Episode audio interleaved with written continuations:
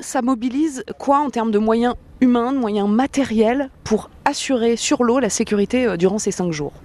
Alors, il y a d'abord un PC sécurité où il y a euh, un genre de petit état-major avec euh, quatre personnes qui prennent connaissance des liaisons VHF et qui ont donc une vue d'ensemble de tout ce qui se passe sur l'eau, des bateaux qui partent.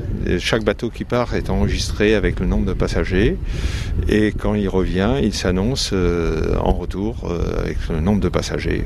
Et en plus, nous avons 10 euh, bateaux de sécurité sur l'eau avec un équipage de deux personnes, donc un pilote et un radio, qui va assurer une veille attentive dans le chenal et, lors des différentes manifestations. Évidemment, j'imagine que la complexité de la chose, même si vous en avez l'habitude hein, depuis 17 ans maintenant, c'est la coordination finalement. C'est le c'est toujours le plus difficile parce mm. qu'il y a un timing à respecter et le timing n'est pas forcément euh, respecté parce qu'il y a toujours des petits euh, détails matériels euh, à la dernière minute, le retard de l'un de l'autre.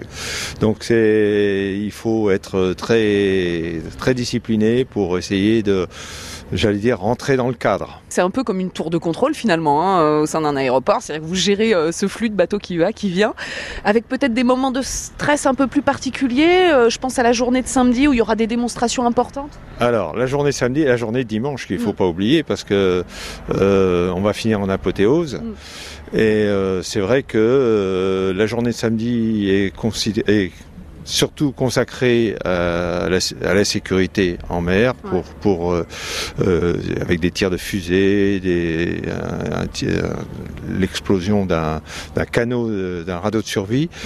Euh, donc tout ça, les gens n'ont pas l'habitude et c'est bien de leur faire voir, de, de, voir comment ça se passe. Mm.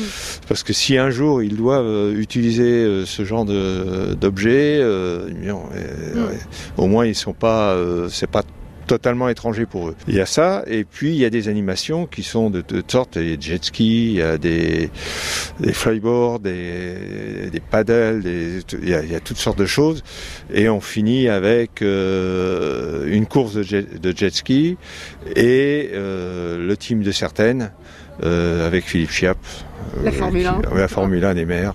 Et là, je pense que c'est très très impressionnant parce que ça va très très vite.